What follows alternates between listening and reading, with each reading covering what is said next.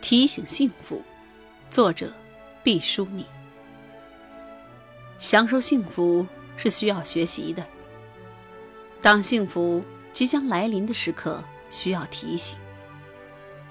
人可以自然而然地学会感官的享乐，却无法天生掌握幸福的韵律。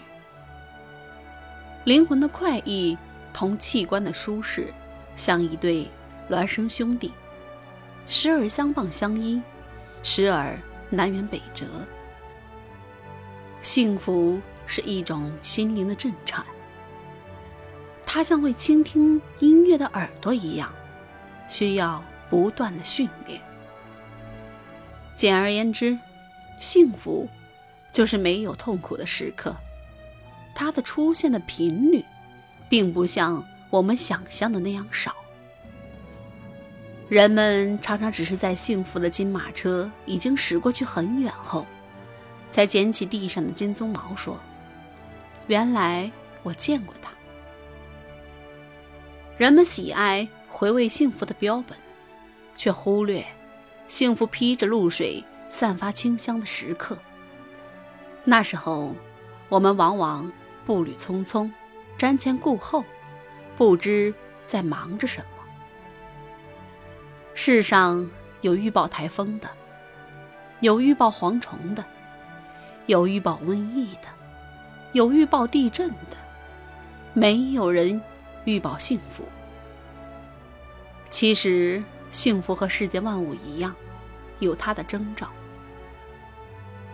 幸福常常是朦胧的。很有节制的向我们喷洒甘霖。你不要总希冀轰轰烈烈的幸福，它多半只是悄悄的扑面而来。你也不要企图把水龙头拧大，幸福会很快的流失。你需静静的以平和之心体验幸福的真谛。幸福绝大多数是朴素的。它不会像信号弹似的，在很高的天际闪烁红色的光芒。他披着本色外衣，温暖的包裹起我们。幸福不喜欢喧哗，常常在暗淡中降临。贫困中相濡以沫的一块蛋糕，患难中心心相印的一个眼神，父亲。一次粗糙的抚摸，女友一张温馨的字条，这都是千金难买的幸福啊！像一粒粒坠在旧绸子上的红色宝石，熠熠夺目。幸福有时会同我们开一个玩笑，乔装打扮而来，机遇、友情、成功、团圆。他们都酷似幸福，但他们并不等同于幸福。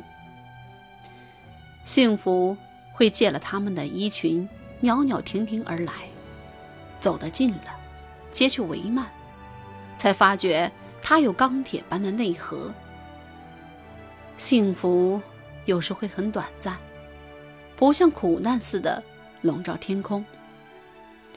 如果。把人生的苦难和幸福分至天平的两端，苦难体积庞大，幸福可能只是一块小小的矿石，但指针一定要向幸福这一侧倾斜，因为它是生命的黄金。幸福有梯形的切面，它可以扩大，也可以缩小。就看你是否珍惜。节选自《预约幸福》。